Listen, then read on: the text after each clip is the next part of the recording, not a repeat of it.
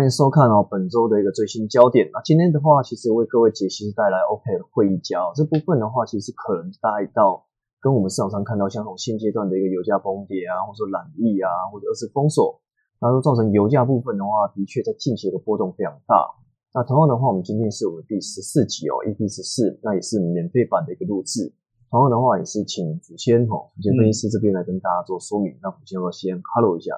啊，那各位投资朋友，大家好。那我们将后续会关注到欧佩克加在十二月的时候会召开一个会议，那以及近期油价的一个风险到底是在哪里？那在这节里面会跟大家做说明。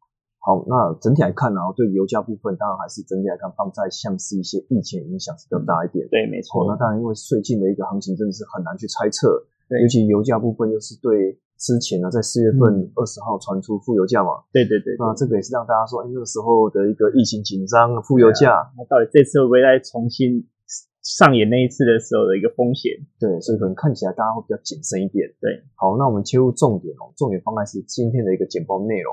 那内容部分的话，讲到一些讯息方面，尤其是染疫哦，染疫这个部分的话，其实我们待会跟他特别的说明。那甚至也针对像是有些产油国的一个复苏，对，或者是一个比较免减产。对这块，我们会在这边呢特别的讲解一下。那首先看到轻油部分的目前的走势方面，的确哦，的确还是一个比较弱势的动作。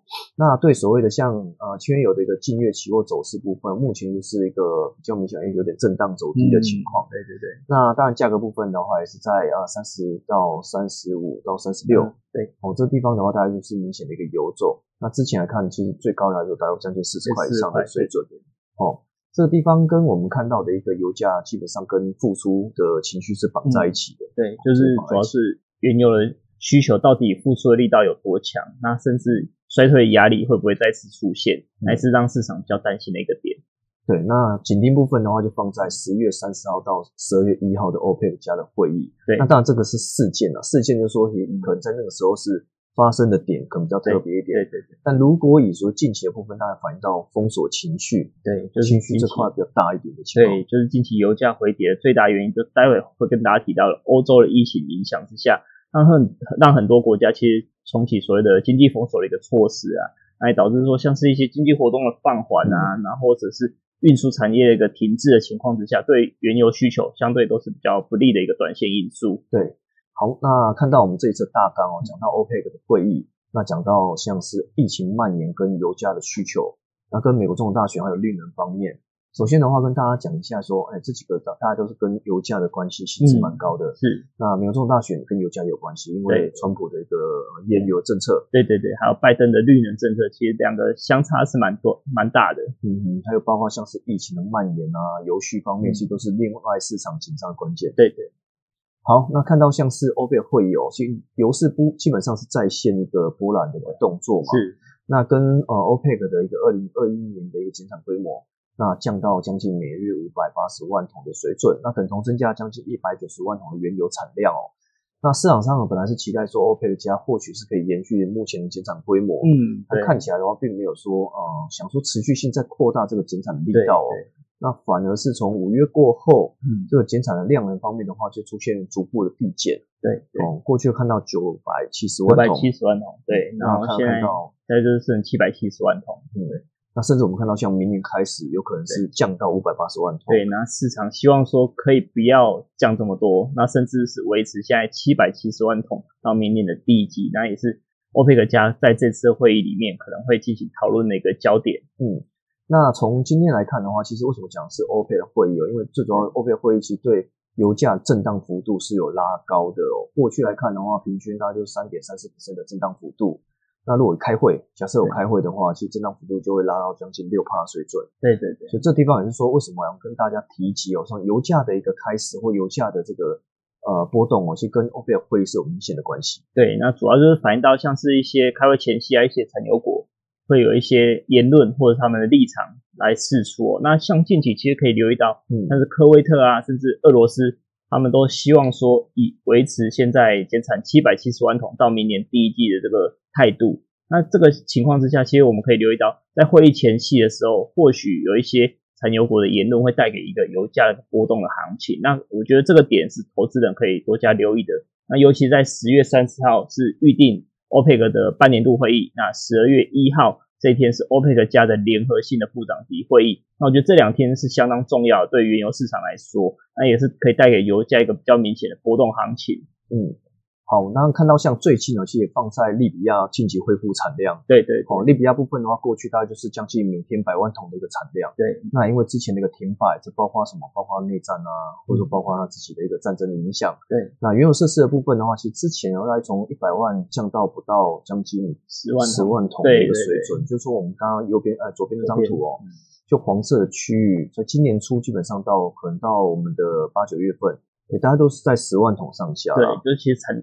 产能其实相当低啊，而且左边跟右边可以大概配合看一下，因为黄色图就是它实黄黄色的就是它实际的产量嘛，那配合到右边它实际的产量走势也是基本上是相相匹匹配的。那其实可以留意到市场担心的是在年底的时候，可能它的产量就回到每天一百万桶。那最主要是反映到联合国的介入之下，其实让利比亚的东西政府进行和和解跟谈判。那这个情况之下也是让它产量逐步的做回升。那市场就是担心说，在短期之内，如果它从原本十万桶增加到一百万桶，这瞬间的九十万桶的一个产量流到市场的情况之下，可能相对就不利于油价的一个走势。那这个部分也是反映到近期油价回跌修正的一个原因之一哦。对，那看到右图一样哦，我们看到产量部分是放在拉到将近一百，对，一百万桶，这是每天哦，每天部分。那看到像是呃 IEA 跟 Bloomberg 部分，基本上都讲到这块的一个讯息预估，讯息预估，对，没错。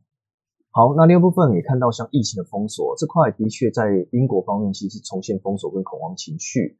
那同样看到像是呃英国啊、法国、德国、意大利、西班牙、爱尔兰跟比利时，那都是有一些传出封锁的一些力道。对，那都是让市场上觉得，哎，好像在欧洲区过去比较没什么事情的情况之下，原本好像以为没事，嗯那现在好像又会爆发出来，那会不会造成所谓的全球需求又再度下降？对，那有一道其实。欧洲来讲的话，占了全球原油需求大概就是十六 percent 左右的一个水准啊。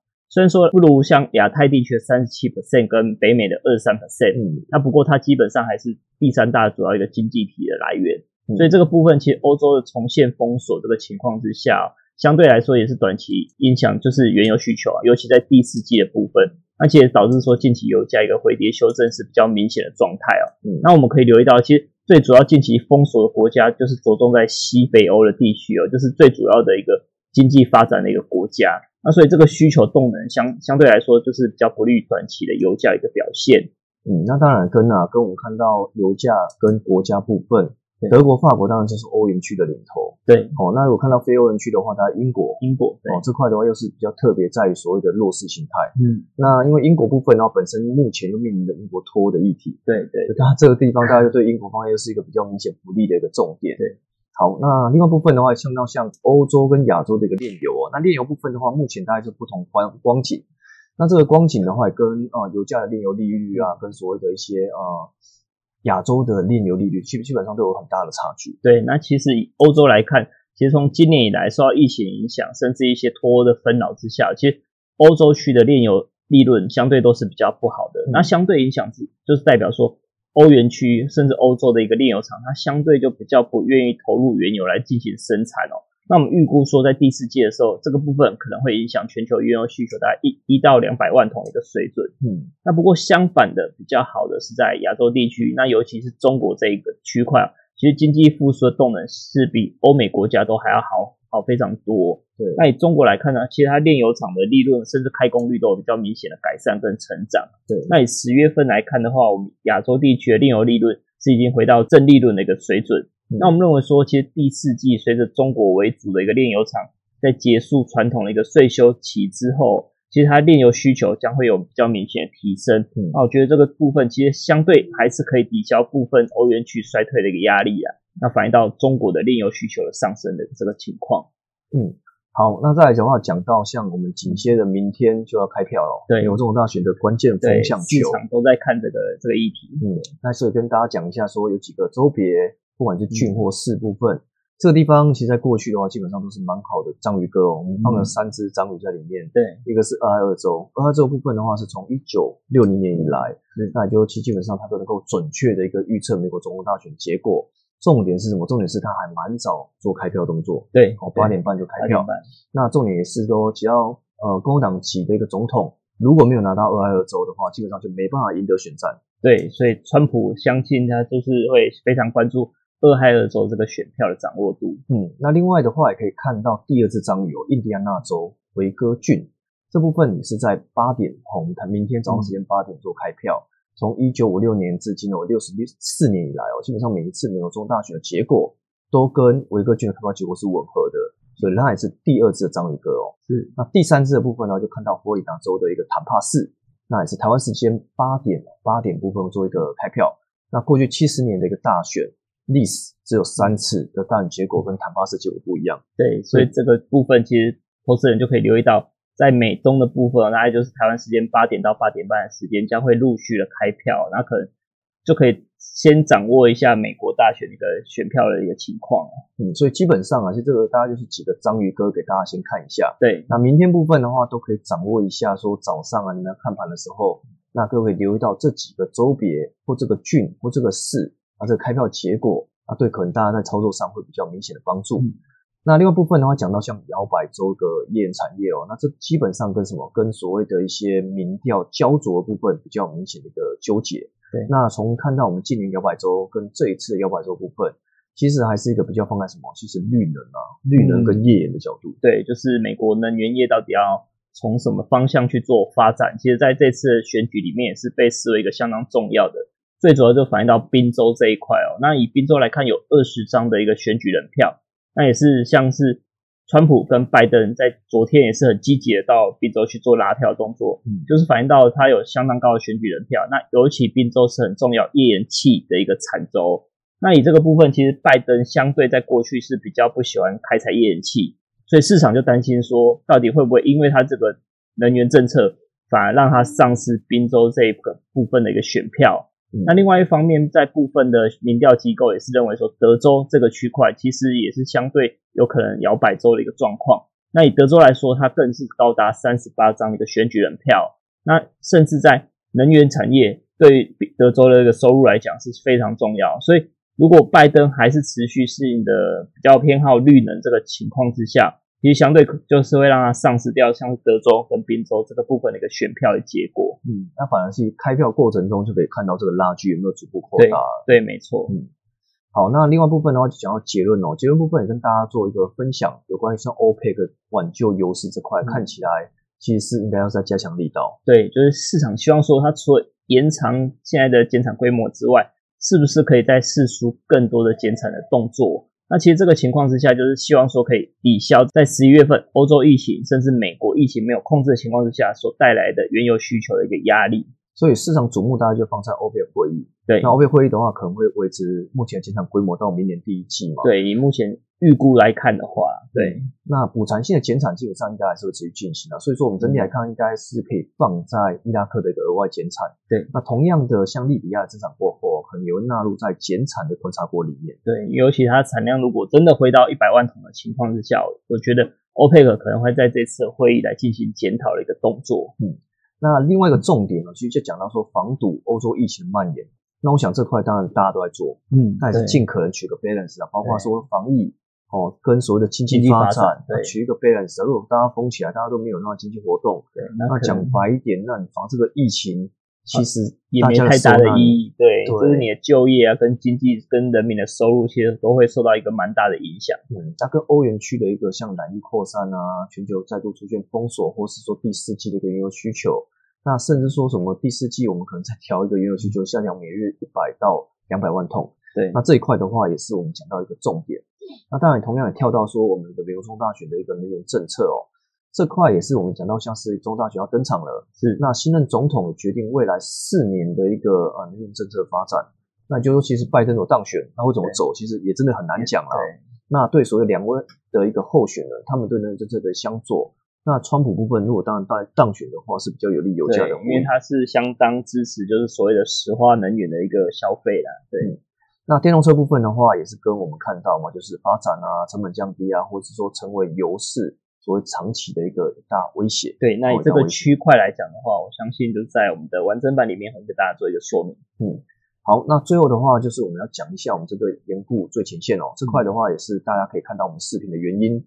那我们看到盐固最前线的 YouTube，所以说大家手机都可以拿来扫一扫。那针对我们的 YouTube 来做一个按赞、订阅、分享。对，那包括最新焦点啊、名家开讲，还有记录导航，还有像是 R 的黄金十小时啊、拍摄部分，对，都可以看到这些内容来做一个分享的动作。是，是。好，那以上的话是我们本周最新焦点。那我们原则上会大家留意明天的开盘结果。那跟油价或跟行情部分都有一些比较明显相关。对，那我们下周见。好，谢谢大家。